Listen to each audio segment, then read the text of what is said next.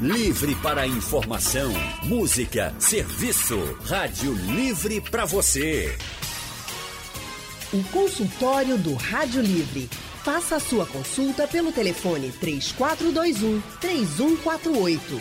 Na internet www.radiojornal.com.br. Consultório do Rádio Livre hoje vai tratar sobre o câncer de próstata, o tipo de câncer mais comum entre os homens. Só para a gente ter uma ideia, segundo o INCA, o Instituto Nacional do Câncer, de 2020 até o próximo ano, 2022, mais de 65 mil novos casos de câncer de próstata serão diagnosticados a cada ano no nosso país. É isso mesmo, gente. Ou seja, esse ano de 2021 nós teremos mais 65 mil novos casos. E em 2022, a estimativa é essa também, mais 65 mil novos casos de câncer de próstata. Para a gente falar um pouco sobre a importância do combate a essa doença, do diagnóstico precoce, do tratamento, nós estamos recebendo aqui hoje no nosso consultório, o urologista Dr. Dimas Antunes. Dr. Dimas sempre está com a gente, mas hoje o consultório do Rádio Livre é especial. Ele está sendo aqui transmitido ao vivo, diretamente do Instituto JCPM.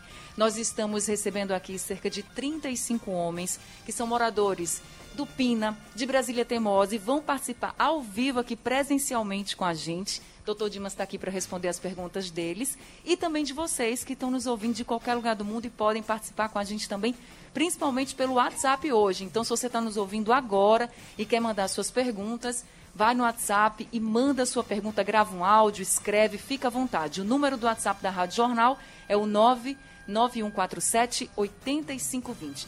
Dr. Dimas é urologista, membro da Associação Americana de Urologia e do Departamento de Andrologia da Sociedade Brasileira de Urologia. Ele trabalha em uma clínica particular e também no Hospital dos Servidores do Estado de Pernambuco. Dr. Dimas, muito boa tarde. Seja muito bem-vindo ao consultório do Rádio Livre. Eu, muito boa tarde a todos que tá, estão ouvindo a gente, assistindo pelo YouTube e principalmente a todos os homens que estão aqui com a gente no Instituto JCPM para participar desse evento. Eu fico muito feliz de participar de um momento como esse, em que a gente pode bater um papo abertamente sobre esse câncer que é tão comum e que a gente pode, diagnosticando precocemente, evitar a mortalidade grande que a gente tem no nosso país e no mundo inteiro. É verdade. Sabe o que, é que mais atrapalha, gente, o combate ao câncer de próstata? A cultura da masculinidade, o preconceito. E para falar mais sobre essa barreira, nós estamos recebendo aqui o advogado, mestre em psicologia e educador popular, o professor Roberto Leandro. Professor Roberto, muito boa tarde. Seja bem-vindo ao consultório do Rádio Livre. Boa tarde, Anne. Boa tarde a todos que nos acompanham e a todas também que estão aí de casa. Para mim é um prazer imenso estar aqui tratando dessa pauta tão importante e tão necessária para todos nós homens. É verdade. Quem também está com a gente aqui no consultório de hoje, diretamente do Instituto JCPM, é a minha colega jornalista Cíntia, é, Cíntia Leite. Ela é que é especialista em jornalismo de saúde, é a titular da coluna Saúde e Bem-Estar do JC. Cíntia Leite, muito boa tarde. Também seja muito bem-vinda ao nosso consultório. Boa tarde, Anne. Um prazer estar aqui com vocês. Boa tarde, doutor Dimas. Boa tarde também, Roberto, e boa tarde a todos vocês que estão nos acompanhando, né, como a Anne falou aí, em qualquer parte aí do mundo, e aqui também no Instituto JCPM. Eu já vou começar aqui com a pergunta do seu João, ele está aqui na plateia hoje no Instituto JCPM com a pergunta para o doutor Dimas. Doutor Dimas, seu João quer saber, e eu acho que essa pergunta é fundamental para a gente começar o consultório, para todos os homens, quais são os sintomas que o câncer de próstata ele traz para esse homem, que ele apresenta? Essa pergunta é muito boa, porque a resposta dela é bem direta inicialmente. Não tem sintoma nenhum. Então, assim, é, inicialmente, só para a gente entender o que é, que é a próstata, a próstata é uma glândula que todo homem tem. Todo homem tem, isso é uma parte do corpo. Então, ela participa da produção do, do sêmen, né, que é o esperma, da continência do homem também. E todo homem, todos vocês aqui têm próstata, a não sei que tenha, tenha sido removida por um procedimento. Então, essa glândula todo homem tem. Ela pode ser acometida por diversas doenças. Então, fazendo uma analogia, uma comparação com outras partes do corpo, é, falar que eu tenho próstata é a mesma coisa que falar que eu tenho pulmão. O pulmão pode ser acometido por asma, por enfisema pulmonar, por câncer, etc. Em relação à próstata, a próstata ela pode ser alvo de várias doenças. A doença mais comum desta glândula não é câncer de próstata. Então, para surpresa de vocês, o câncer ele é a segunda doença mais comum desse órgão. E qual é a doença mais comum da próstata? A doença mais comum da próstata acima dos 40 anos é o crescimento benigno da próstata, também conhecida como hiperplasia prostática benigna. E por que, é que eu estou falando disso? Porque o câncer de próstata geralmente acomete a região periférica, a casca da próstata, a parte da periferia da glândula. E essa, essa doença, que é a mais comum, a hiperplasia prostática benigna, ela, ela comete a parte central, que é a parte que envolve a uretra, que é o canal de onde sai o xixi. E daí? E daí que nas fases iniciais, ora, um nódulo, um caroço na periferia do órgão não vai trazer nenhum sintoma para o homem.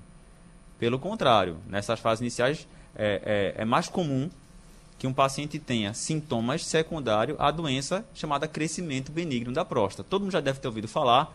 Ah, eu fiz um ultrassom, meu vizinho fez, eu estou sentindo que eu estou urinando várias vezes à noite, o jato do meu xixi não é tão forte como era antes, quando eu acabo de fazer xixi, eu sinto que ainda tenho xixi para fazer, tenho que sair correndo para ir no banheiro, porque senão não consigo segurar. Esses sintomas, que a gente chama de sintomas do trato urinário baixo, podem ser secundários a várias doenças. A doença mais comum num cavaleiro com 50 anos é o crescimento benigno da próstata. Então, nas fases iniciais, câncer de próstata não vai dar sintoma nenhum. E é exatamente por isso, minha gente, que a gente está aqui hoje. Porque se, se câncer de próstata doesse, ele não precisava convocar a população para fazer rastreio. Então, nas fases iniciais, a gente não tem sintoma nenhum, tá certo? Então, e é por isso que a gente precisa rastrear. Porque se é uma doença muito comum, se é um câncer muito comum, que mata muitos homens, porque ela é muito comum, eu tenho que e não traz sintoma nenhum, eu tenho que chamar esse paciente falar, olha, vem cá, deixa eu lhe examinar, vamos fazer um exame de sangue, vamos fazer um rastreio. Numa população geral, não é todo mundo que vai precisar fazer um, uma biópsia. Quem dá o diagnóstico de câncer, eu preciso tirar um pedacinho da glândula para saber que tem câncer ali. Agora, eu só preciso, vou rastrear numa população geral quem é que eu vou mandar para biópsia. Então, é por isso, respondendo a sua pergunta, que ela é muito boa para a gente começar a conversa, é que câncer de próstata não traz sintoma nas suas fases iniciais e é por isso que a gente precisa rastrear. E aí, pegando como gancho o que o doutor Dimas está dizendo, a importância da gente procurar um médico, a gente sabe que, historicamente, o homem não gosta muito de ir para o médico, né? Só vai para o médico realmente está doente, naquelas últimas. E aí, o que o doutor Dimas falou aqui é que é importante a gente ter essa consciência que é preciso ir para o médico. Isso já foi, inclusive, quantificado pelo Ministério da Saúde. Tem dados do Ministério da Saúde que mostram o seguinte, que um terço dos brasileiros, homens, não se cuida como deveria. E 70% dos homens brasileiros só vai ao médico por influência da família, ou seja, quando a família está junto, quando a família diz, não, tem que ir, tem que ir, tem que ir, e aí acaba levando praticamente assim, né, o homem até o médico. Aí eu queria já colocar o professor Roberto também na nossa conversa, no nosso consultório, por que o senhor acha que o homem não se cuida tanto, não, não, não gosta de ir para um médico. Acho que tem um preconceito muito grande também. É falta de tempo, falta de acesso? O que, é que o senhor acha?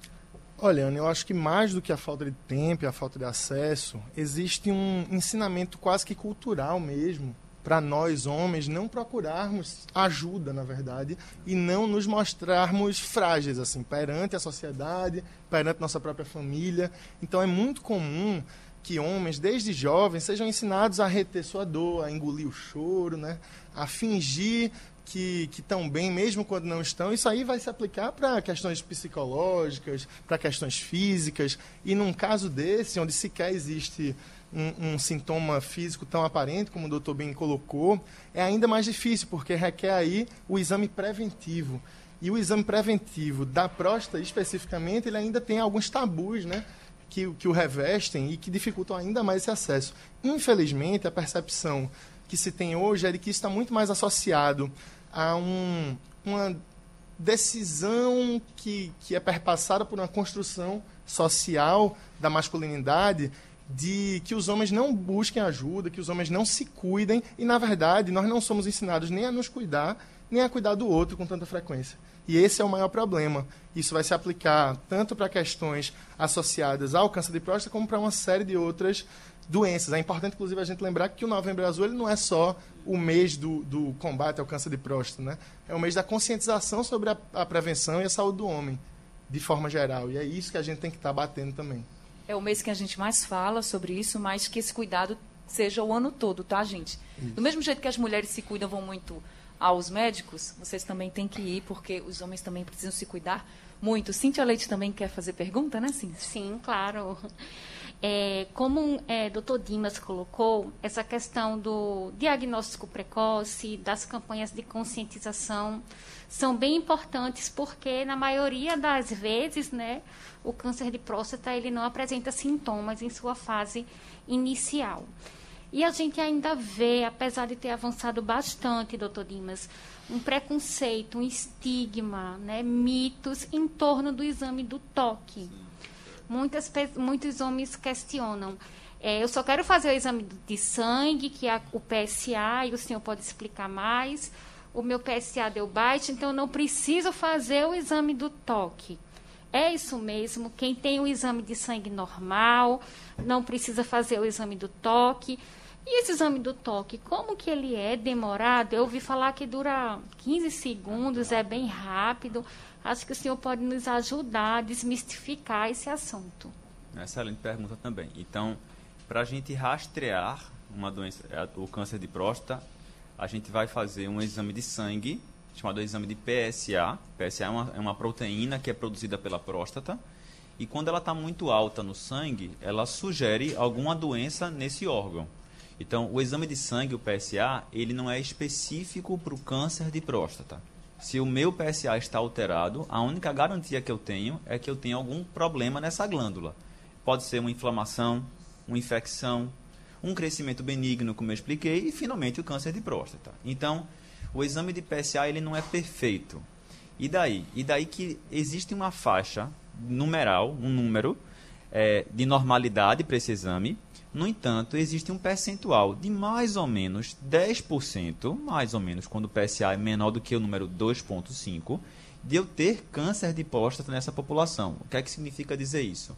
Que o exame sozinho, ele pode me deixar passar alguns cânceres, até mesmo na fase inicial. É por isso que o exame de toque ele é importante, tá? É, eu tenho um colega que fala assim, então quando você vai atravessar a rua, mesmo que você saiba que ela é mão única, você não olha para os dois lados? A gente também. A gente, para não deixar passar nada, mesmo sabendo que o exame de PSA está normal, a gente quer saber se o paciente já tem um nódulo ali, mesmo na faixa da normalidade. Como é que é feito o exame de toque? O que é, que é isso? Né? Tem muito mito, às vezes, eu digo muitas vezes que o, o medo do desconhecido acaba lhe afastando da verdade. Né? Assim, então, e, como é que é esse exame? Basicamente, o médico, o, urologista ou o clínico que estiver rastreando, que estiver fazendo esse rastreio, ele vai fazer um exame, passar um, um, um calçar uma luva naturalmente, passar um gel, um lubrificante e examinar a próstata, a parte periférica dessa, dessa glândula, a gente vai fazer. O toque é realmente super rápido, né? Ninguém fica mais do que 10 ou 15 segundos examinando lá, vendo. Não. A gente vê, opa, peraí, tem mais ou menos tantos gramas, opa, palpei um nódulo aqui.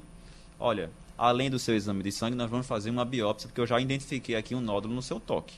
Então, basicamente é isso, não tem não tem muito mistério em cima do toque. Muitas vezes o paciente vai com muito nervosismo né, em relação ao exame, mas é, é, a gente fala assim, um, um, um, cardiologista vai lhe examinar, ele vai botar um estetoscópio no seu coração. O urologista quer saber se tem algum nódulo na sua próstata. Então, é, é isso, essa questão em relação ao exame de toque. Né? Tem muito mito em cima disso, mas a campanha Novembro Azul, como, como o Roberto já colocou, ela não é, não é um convencimento a fazer exame de toque, é um convencimento aos homens se cuidarem. Né? Então, se você tomou a decisão de que você precisa, pelo menos uma vez no ano, fazer uma avaliação com o seu clínico, com o seu urologista, com o seu cardiologista para fazer um check-up geral, o primeiro recado já foi dado. Agora, além disso, se ligar nesse câncer que é tão comum, tá certo? Tão comum, tão prevalente que, como eu falei, diagnosticando precocemente a chance de cura é bem alta, não é pouco alta, né? Bem alta. A chance, os tratamentos atuais para câncer de próstata eles são muito eficazes nessa doença, principalmente nessas fases iniciais.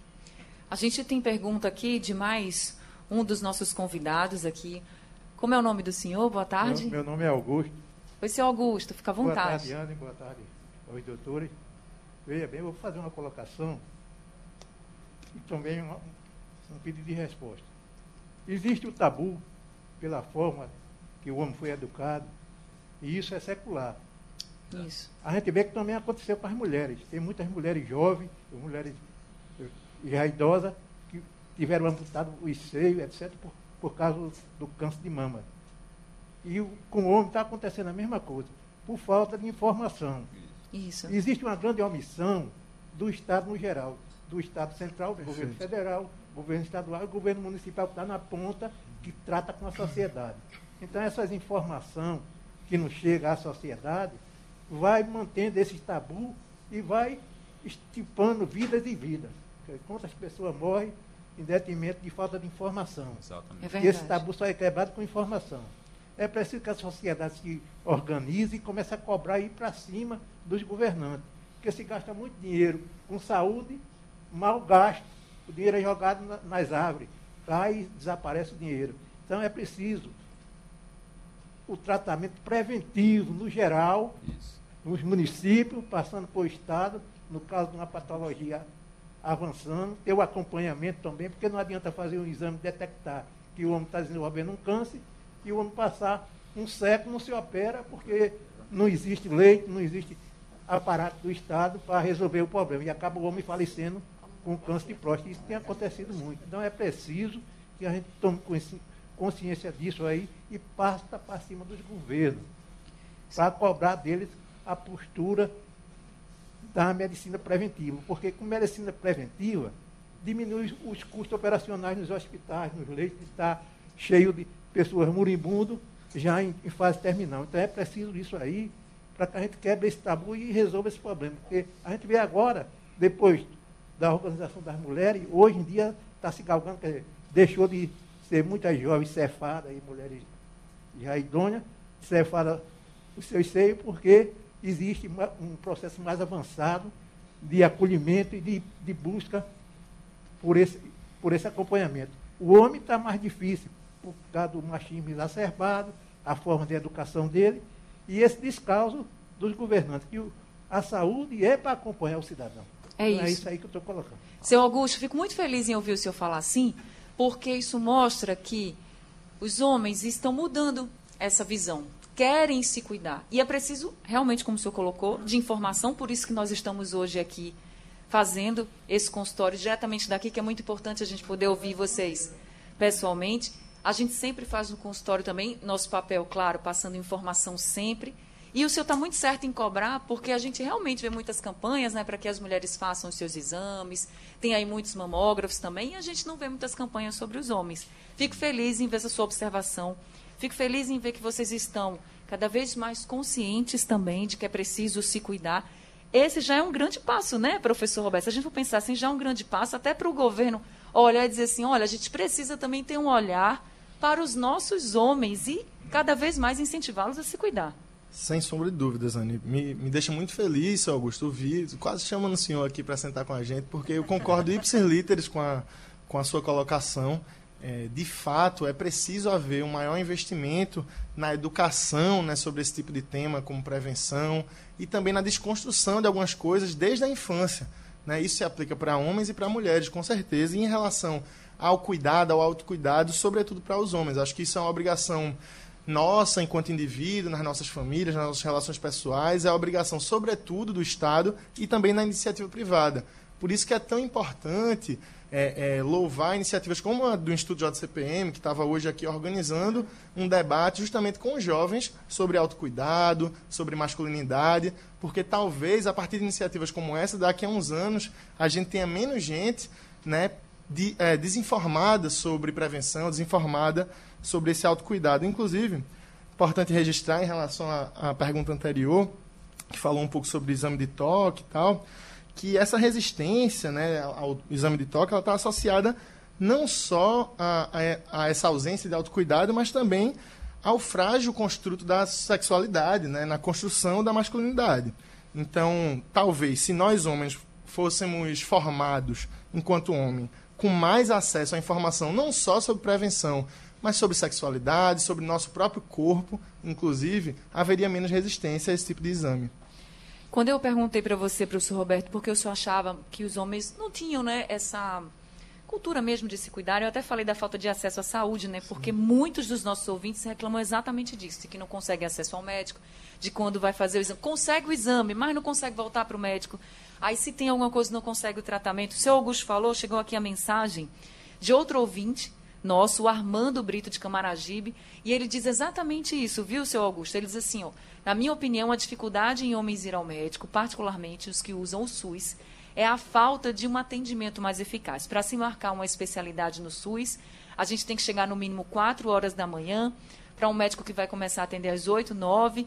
É muito difícil para quem não tem plano de saúde quando se consegue um atendimento. Sei da necessidade em se antecipar os problemas de saúde, mas também há muita falta de respeito das autoridades. Está aí a opinião do Armando Brito de Camaragibe. Obrigada, viu, Armando, pela sua participação aqui com a gente. Temos a participação também de outro ouvinte, o Mauri Gomes, que mandou um áudio pelo nosso WhatsApp. Vamos ouvir. Boa tarde, Anne Barreto, Mauri Gomes, aqui da Rua dos Pinheiros.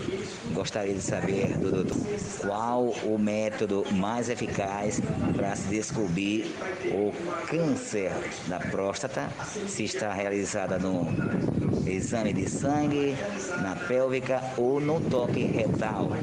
Obrigado, boa tarde. Doutor Dimas? Pronto, então complementando a pergunta dele, é, como eu falei, né, o toque e o exame de sangue, eles rastreiam numa grande população quem é que iria fazer uma biópsia.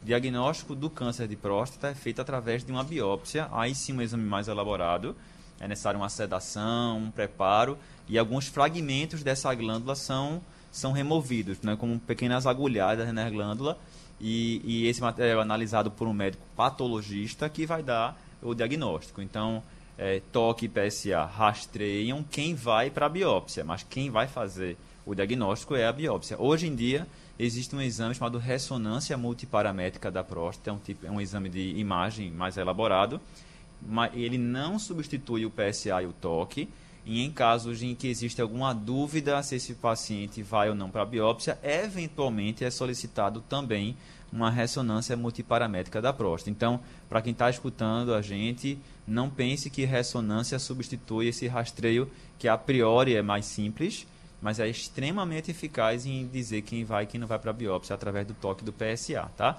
Tomando um gancho com o que foi colocado, essa continuidade do processo ela é fundamental. Vocês estão certíssimos, está tá muito é, redonda a conversa aqui. Então, assim, em relação ao exame de sangue, o PSA, como a gente estava colocando, estava falando até com Fábia, é, aqui no Instituto, é, o exame sozinho é, de PSA, ele, ele tem suas falhas. Assim como o, o, uma única coleta do exame. E é por isso que, para a gente que examina, o, o próprio exame, se a gente fosse falar só do exame de sangue mesmo, a gente precisa destrinchar um pouquinho matematicamente ele para ver se ele dá um dado a mais para a gente. Por exemplo, a gente divide a relação entre o PSA livre e o PSA total. A gente vê a relação entre o valor do exame e o volume da glândula prostática. Ora, quem tem uma glândula maior vai ter o direito, entre aspas, de ter um PSA maior. Quem tem uma idade maior tem o direito, entre aspas, de ter um PSA maior. Então, e tão o mais importante do que isso é como o PSA se comporta ao longo dos anos. Então eu faço uma analogia aqui. Você imagine, imagine dois pacientes, os dois têm um, um PSA, que eu já vou dizer para vocês que é um valor errado, tá? Então eu vou dizer que o PSA é o número 5. E vamos dizer que a nossa referência é 2,5, por exemplo. O paciente 1, o PSA dele, desde que ele tem 50 anos de idade, desde que ele tem 45 anos de idade, que ele começou o rastreio dele, sempre foi 5. 5, 5.1, 4.9, 5.1, 5. Esse paciente sempre teve o PSA de 5. O outro paciente, Ano passado o PSA dele era 2, esse ano foi para 3, no outro ano foi para 4 e finalmente chegamos ao PSA de 5. Eu estou muito mais preocupado com esse segundo cavaleiro do que o primeiro. Então, essa cinética, essa velocidade de subida do PSA é também um método muito importante para o nosso rastreio. Isso é o que a gente chama de refinamento do PSA. Como eu falei para vocês, o exame não é perfeito e a gente precisa destrinchar um pouquinho mais ele matematicamente para ele dizer alguma coisa mais para a gente. É por isso, mais uma vez, complementando o que foi colocado, que a continuidade do processo é importantíssima. Né? A gente ter o exame na mão, né? vira e mexe, alguém me pega no corredor, mas vê aqui meu PSA, do meu tio, do meu primo, não sei o quê. Me diz quanto é que foi ano passado, para eu pelo menos dizer uma coisa melhor, né? Vamos lá conversar com ele, traz ele no consultório, deixa eu conversar com ele, eventualmente eu vou examinar, etc. E aí, e deixa eu colocar outras coisas no consultório também, como é que está a vida sexual dele, como é que está o jato do xixi dele. Então é muito mais é tão importante isso, né? A gente pensa que isso não impacta na qualidade de vida do cidadão, mas quem tem uma incontinência urinária sabe. Que tem que acordar três, quatro, cinco vezes à noite por urinar, que está indo trabalhar, depois tem que largar o trabalho, correr para o banheiro, depois vir de novo. Então, existem outros domínios da vida de um paciente que são tão mais importantes que só ver a próstata dele. Então, assim, isso, isso também faz parte do Novembro Azul, tá certo? Tá certo. Consultório do Rádio Livre hoje está sendo transmitido ao vivo aqui da sede do Instituto JCPM de Compromisso Social aqui no bairro do Pina. Nós estamos tratando sobre o câncer de próstata. Estamos conversando com o médico urologista Dr. Dimas Antunes e também com o mestre em psicologia, advogado e educador popular, o professor Roberto Leandro. A gente tem aqui muitas perguntas dos nossos ouvintes, só para a gente ter uma ideia da gravidade do câncer de próstata e por que é tão importante se cuidar, segundo a Organização Mundial da Saúde, até 2030 nós teremos 27 milhões de novos casos de câncer de próstata e 17 milhões de mortes. Então, não dá para brincar com câncer de próstata. A gente já falou aqui que é uma doença que não apresenta sintomas no início. Então, é preciso realmente que os homens se cuidem bastante. Aí, doutor Dimas, tem a pergunta aqui do Giovanni que ele pergunta assim: se por um acaso eu tiver que realizar a cirurgia de próstata, eu perco a ereção? Essa é uma excelente pergunta, né? Porque é, existem alguns efeitos adversos, alguns efeitos colaterais do tratamento do câncer de próstata, né? Esse talvez seja o grande temor de boa parte dos pacientes. Eu vou fazer uma, eu tenho um câncer, eu não quero nem ter esse diagnóstico porque eu sei que eu vou ter um problema de disfunção sexual, uma, uma impotência sexual depois da, de qualquer tipo de tratamento. Então, uma coisa precisa deixar muito clara. É o seguinte, quais são os tratamentos hoje para um paciente que tem um câncer de próstata localizado, ou seja, aquele paciente em que o câncer não se alastrou para o resto do corpo, tá? Basicamente, existe um, um, tratamento chamado de radioterapia, em que o paciente recebe é, radiações na região dessa glândula, e existe uma cirurgia, que é a prostatectomia radical. Existem algumas, várias técnicas para essa cirurgia, desde cirurgia aberta, cirurgia laparoscópica, cirurgia robô assistida, cada um com seus prós e contras, etc. Mas uma coisa é fato.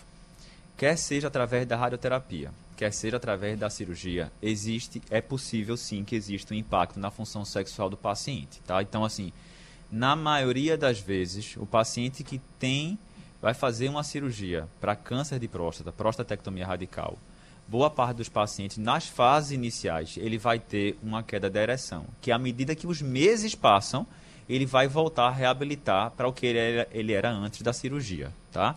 Para a radioterapia, isso não é diferente, tá? Então, às vezes o paciente fala assim, olha, eu não vou fazer cirurgia, porque da cirurgia eu não vou para a radioterapia, eu não vou ter esse problema. Vai ter com a frequência parecida, a diferença é que com a cirurgia, geralmente o paciente começa com a piora da ereção e à medida que o tempo passa, vai reabilitando.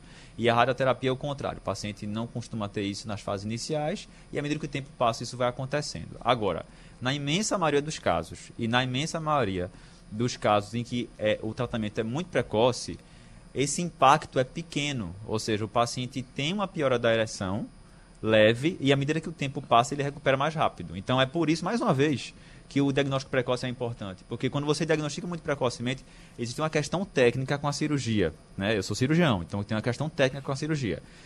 Para um câncer que está mais avançado, né, é, a cirurgia de prostatectomia radical é uma cirurgia delicada, porque a gente vai remover um câncer, a gente vai reconstruir, fazer uma reconstrução entre a bexiga e o canal testículo e a uretra, e a gente precisa preservar esses feixes nervosos. Pois bem, quanto mais brabo, entre aspas, é esse câncer, mais brabo a gente é na, nessa, nessa margem, vamos dizer assim. Né? E quanto mais, mais, inicial esse câncer, a gente ainda é cada vez mais, é, é, é, mais detalhista na preservação dessa função. Então, é, saber que vai fazer um procedimento cirúrgico não está lhe fadando a ter disfunção erétil, ter impotência sexual. Ah, o grande impacto, e aí esse sim é importante, em relação à, à, vida sexual é em relação ao sêmen, ao ejaculado, à ejaculação. Isso é fato. Depois da cirurgia, não, o homem não vai mais produzir o sêmen. Na cirurgia a gente precisa remover próstata, vesícula seminal. Então, em relação ao sêmen, isso sim é, é, é, uma, é, uma, é um efeito colateral, um efeito adverso importante, mas em relação à ereção, não. Os pacientes começam um pouquinho mais fracos, mas à medida que o tempo vai passando, ele vai reabilitando. E a incontinência senhor... urinária, doutor Dimas, porque quando vem a pergunta sobre a impotência sexual, Isso. Muita gente já questiona sobre a incontinência Perfeito. urinária também. O tratamento pode favorecer? Com certeza. Ou é o mesmo raciocínio aí, O como o, raciocínio, o colocou? raciocínio é a, a frequência de disfunção erétil pós-operatório, pós-radioterapia, gira, mais uma vez, depende muito do estágio da doença, depende do grau de agressividade da doença, mas vamos falar algo em torno de 20% a 30% nas fases iniciais e à medida que o tempo vai passando, isso vai melhorando. Em relação à incontinência urinária permanente, ou seja, aquele paciente que fez um procedimento para curar o seu câncer e que passaram-se anos e ele ainda está com incontinência urinária, isso é em torno de 0,5%. Então, boa parte dos homens que fazem a cirurgia ou que fazem algum tratamento, eles no começo eles podem ter uma fase de perder um pouco de urina e à medida que o tempo passa isso vai se reabilitando. E como é que isso se reabilita? Porque boa parte desses pacientes, o assoalho pélvico vai se adequando à ausência da próstata. A próstata também participa da continência. E é fundamental que o paciente, no- tanto no pré quanto no pós-operatório, faça fisioterapia do assoalho pélvico. Os exercícios de musculatura do assoalho pélvico facilitam essa recuperação mais precoce da continência. Além, como eu falei, de técnicas menos invasivas em que a visualização é melhor, como uma cirurgia laparoscópica ou robótica. Doutor Dimas, o Claudemir, o senhor até falou agora sobre essa questão de a pessoa que faz, vai fazer a cirurgia de próstata deixar de ejacular. Ele disse que vai fazer uma cirurgia amanhã, dia. Eita. 19. Eita. E vai retirar toda a próstata. Aí tudo ele, certo. ele perguntou se realmente vai deixar de ejacular. O senhor já respondeu que sim. Mas isso quer dizer, por exemplo, que ele vai deixar de ter prazer no sexo, por excelente, exemplo? excelente. Isso é uma excelente pergunta. Quando a gente fala em sexo, né, quando a gente traz isso para o consultório, muitas vezes a gente se confunde na nossa real queixa. Então, vamos, vamos botar uns pontos nos is aqui. Apetite sexual, a libido é uma coisa, é tesão, é vontade de ter relação, certo? Ereção é o pênis ficar ereto. Orgasmo é uma sensação central de prazer. O orgasmo está no nosso cérebro. E, finalmente, a ejaculação é a saída do sêmen. Não, uma coisa não obriga com a outra. Ou seja, apesar de estar intimamente relacionado, libido, ereção, orgasmo e ejaculação, um paciente, por exemplo, que esse, esse cavaleiro que vai fazer a cirurgia amanhã, vai dar tudo Seu certo, Claudemir. seu Claudemir, ele vai fazer a cirurgia, é o que a gente espera, é que no futuro ele tenha ereção, apetite sexual, orgasmo, mas ejaculação ele não vai ter. Então, ah, não é necessário que o sêmen passe pelo canal da uretra para que chegue o orgasmo. Não. O paciente pode ter um orgasmo sem sequer ter uma ereção. Então, são fenômenos que não estão, apesar de estar intimamente relacionados um com o outro, eles não são obrigatórios para que um aconteça. Tá? Então, ele pode ter sim orgasmo sem ter ejaculação. Ele vai ter anejaculação, mas vai ter orgasmo. Vai ter a sensação, o fogo, a sensação de prazer, o clímax, ele vai ter do mesmo jeito. Tá certo. Olha, seu Claudemir, boa sorte para o senhor. Vai dar tudo certo, viu, na sua cirurgia amanhã. A gente tem pergunta aqui de um dos nossos convidados hoje no Instituto JCPM. Como é o nome do senhor? José Rizio de Vasconcelos. Oi, seu José. Seja bem-vindo ao consultório. Boa tarde. Eu queria saber o seguinte, sobre o negócio de incontinência urinária, porque eu passo o dia todo bem, inclusive faço física aqui com meus amigos aqui no Rio Mar. Agora, à noite, a partir de entre 10 da noite às 5 da manhã, que eu me acordo muito cedo, eu urino mais ou menos umas 12 vezes. Levanto direto, vol- volto, daqui a pouco estou na televisão, de repente de novo. E durante o dia, normal, não sei se tem a ver alguma coisa com a próstata, que inclusive eu fiz um exame já mais vezes. O médico passou até uns comprimidos com nome de do homo. Hum, já sei o que é. Eu tomei, me dei bem, ele disse, aí é uma coisinha besteira, mas não, não sai nada não. Aí até eu, eu tirei onda com ele, porque disse assim, não quer um toquezinho não? disse, ele não é remédio. Doutor Aí, Dimas. Mas, eu digo, mas doutor, eu não estou sentindo dor, essas coisas não.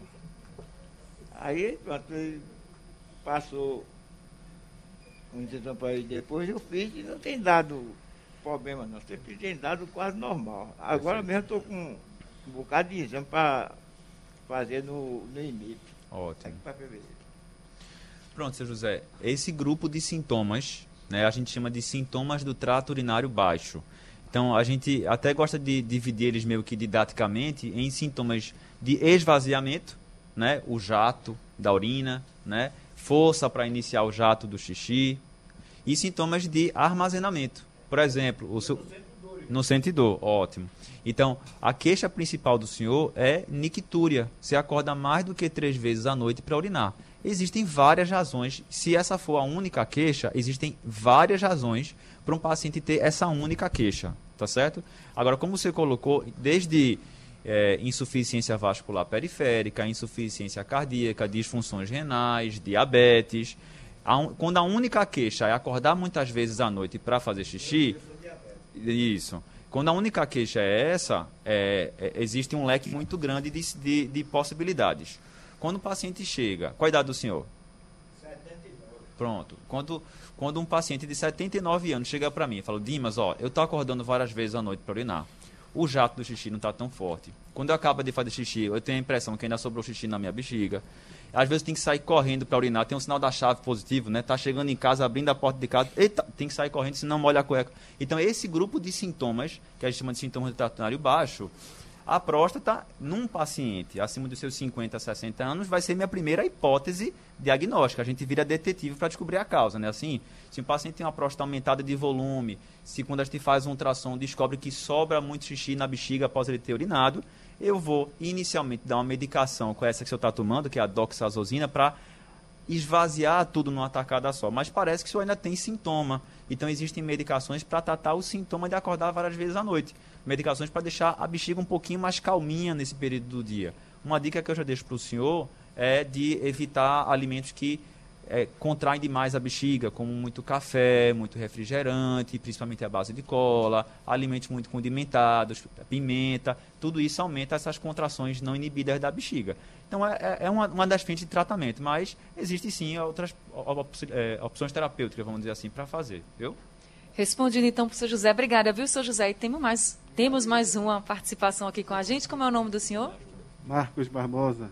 Oi, seu Marcos, boa tarde, seja bem-vindo ao consultório. Boa tarde. Eu queria fazer uma pergunta ao seu Dimas com relação ao câncer de próstata. É, é verdade ou mito que o câncer mais agressivo ele atinge os homens negros? Essa, essa, é uma excelente pergunta. É, quando a gente é, existem vários dados na literatura médica que falam que sim, pacientes afrodescendentes têm uma chance maior de ter câncer de próstata não só maior ter câncer de próstata, como ter um câncer de próstata mais agressivo. Não é à toa que a gente convoca os pacientes. Olha só, se você tem um parente de primeiro grau com câncer de próstata, seu pai, seu irmão, se você é afrodescendente e se você é obeso, você deveria começar o seu rastreio mais cedo. Porque a chance de você ter e ter mais agressivo é maior. Qual a idade que começa normalmente? Então, a, a, a, Sociedade Brasileira de Urologia recomenda que todos os homens a partir dos 50 anos façam rastreio para câncer de próstata. Se você se encontrou num desses três que eu falei, que você comece pelo menos aos 45. Então, tá certo. Gente, consultório do Rádio Livre hoje, diretamente do Instituto JCPM de Compromisso Social, aqui no bairro do Pina. Nós estamos conversando com o médico urologista Dr. Dimas Antunes e também com o mestre em psicologia e educador popular, o professor Roberto Leandro. O tema hoje é câncer de próstata. Estamos no novembro azul. E aí, professor Roberto, eu queria já falar com o senhor sobre o seguinte: a gente sabe que tem muito preconceito. A gente vem conversando durante todo esse consultório sobre o preconceito em relação aos exames, em relação à própria doença mesmo sempre tem um motivo de piadinha, né? Sempre tem aquele que faz uma piada, assim, quando tem o exame, o tal do toque. Como é que os homens podem lidar, devem lidar com esse tipo de situação, até para mostrar para o outro assim, meu amigo, eu tenho que me cuidar?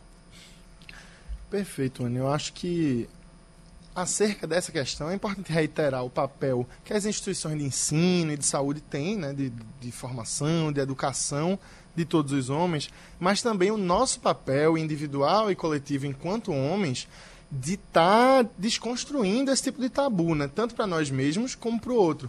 Porque às vezes um, um colega está com sintoma, vem relatar um sintoma que já é uma grande dificuldade, e aí vira piada no seu grupo de amigos. No momento que ele virou piada, ele passa a ter uma resistência ainda maior a buscar ajuda, e isso dificulta o diagnóstico precoce, que, como o doutor Dimas bem trouxe, é extremamente importante para que o tratamento seja eficaz. E aí, esse tipo de, de resistência, esse tipo de, de dificuldade a partir das nossas piadas, a partir daquele comentário maldoso que a gente faz em numa roda de amigos ou no dia a dia, ou mesmo no seio familiar, acaba fazendo com que nós, homens, procuremos menos ajuda, não só para questões físicas, mas até mesmo psíquicas. A gente percebe, tem uma pesquisa de 2019, por exemplo, que aponta que 6 em cada 10 homens apresentam algum sintoma de adoecimento psíquico, mas ao mesmo tempo apenas um em cada 10 faz acompanhamento ou deseja fazer acompanhamento psicoterápico. Isso é muito preocupante e isso só tende a piorar quando nós, individualmente, em vez de estimularmos o autocuidado, em vez de estimularmos o cuidado com o outro, é, acabamos atrapalhando ainda mais, fazendo uma piada, tentando fazer uma, uma desconstrução de um, de um tratamento de saúde por alguma questão sexual, enfim que realmente não tem nada a ver com, com o fato concreto. Não tem nada a ver mesmo, gente. O que a gente está falando aqui é de saúde, de se cuidar, prevenir doenças e, se tiver, que seja o mais cedo possível o diagnóstico para se tratar. A gente tem perguntas aqui, diretamente do Instituto JCPM. Como é o nome do senhor? Boa tarde. Sérgio Pirino. É, boa tarde a todos e aos ouvintes também. É, doutor Dimas, eu tive um vizinho que infelizmente faleceu de câncer de próstata. Ele descobriu muito tarde, com mais de 70 anos. E eu me lembro que é, durante o tratamento ele precisou tomar umas injeções. A gente não ouve muito falar a respeito disso. Eu queria saber, e essas injeções são muito caras, a família precisou pagar as cinco primeiras e teve que entrar na justiça para o Estado bancar as seguintes. Então, são duas perguntas. Primeiro, é, se realmente esse tratamento com injeções tem a ver com câncer e é, em que fase da doença é necessário tomar essas, essas injeções? Pronto, excelente pergunta também, Sérgio. Obrigado por perguntar. É, a gente, mais uma vez, né, nessas campanhas acabando comentando sobre estágios mais avançados da doença. Então, o câncer de próstata, ele é um câncer que ele tem uma característica, principalmente nas fases mais avançadas. É, não tome isso como uma verdade absoluta, né? Medicina é uma ciência das verdades transitórias mas que nas fases mais avançadas, em que o câncer se espalhou para os ossos, para os linfonodos, para o pulmão, para o cérebro, etc., nessas fases mais avançadas, a, a, frente de tratamento do câncer de próstata primordial, né, a, a pedra angular do tratamento, é o bloqueio da testosterona. Então, é, esse paciente aí que você conheceu, ele deve ter é, feito essas injeções para bloquear a ação da testosterona no seu corpo. Nessas fases avançadas, a gente tem que bloquear, tem que induzir uma andropausa, tem que induzir uma, tipo, uma menopausa do homem, baixar a testosterona e assim baixar esses clones tumorais. Então, é, na, é, respondendo as duas perguntas em uma, então isso existe sim, mas é nas fases avançadas das doenças, ou seja, aquele paciente que, por exemplo, teve um, um, câncer de próstata e já teve de pronto, já assim que ele abriu o diagnóstico, ele já sabia, já apareceu com metástase, ou um paciente em que já fez um tratamento, fez uma cirurgia, anos depois esse câncer quis voltar e aí pode ser necessário um tratamento à base dessas injeções de bloqueio de testosterona. Aí, Sérgio, já que você perguntou sobre essas injeções e você disse assim que a família teve que comprar, que não teve direito, o professor Roberto também é advogado e ele também quer contribuir, né? Tem direito os pacientes nesse caso, professor? Sem dúvida, Anne. Tem direito sim. Todo tratamento que seja necessário ao paciente, que exista condição de o SUS provê-lo, ele, ele deve, ser, deve ser realizado. Então, se existir qualquer tipo de recusa, o paciente realmente deve entrar enfim, entrar na justiça através de um advogado particular ou da defensoria pública, ou mesmo fazer uma denúncia ao Ministério Público para que o direito dele seja garantido. E, inclusive, pacientes que são acompanhados por algum tipo de plano de saúde também têm direito a, a entrar na justiça, a entrar com, pela questão do direito do consumidor e garantir seu tratamento. Tá certo. Gente, o consultório do Rádio Livre está acabando agora, mas para vocês que estão aqui com a gente no Instituto JCPM, doutor Dimas, professor Roberto, vão ficar mais um pouquinho aqui com a gente para responder as perguntas que ficaram faltando. Para vocês que estão nos ouvindo e que mandaram suas perguntas pelo nosso WhatsApp, eu não consegui responder. Na semana que vem, a gente vai ter um outro consultório, como toda semana nesse mês de novembro, falando sobre o câncer de próstata. Então, a gente vai guardar essas perguntas e na próxima semana a gente responde também a essas perguntas. Quero agradecer a todos vocês que participaram com a gente, tanto aqui no Instituto, como também pelo WhatsApp. Agradecer a minha amiga Cíntia Leite aqui pela participação também no Obrigada, consultório. Anne, um prazer estar aqui. Doutor Dimas, muito obrigada também por todas as orientações que o senhor trouxe para a gente. Eu que agradeço, fico à disposição. Professor Roberto, também muito obrigada em estar no consultório. Seja sempre, também sempre muito bem-vindo aqui com a gente. Muito obrigado, Anne. Conte comigo sempre que precisar. E, gente, vocês que estão aqui no Instituto JCPM, vocês todos vão sair daqui com encaminhamentos para exames de PSA livre e total.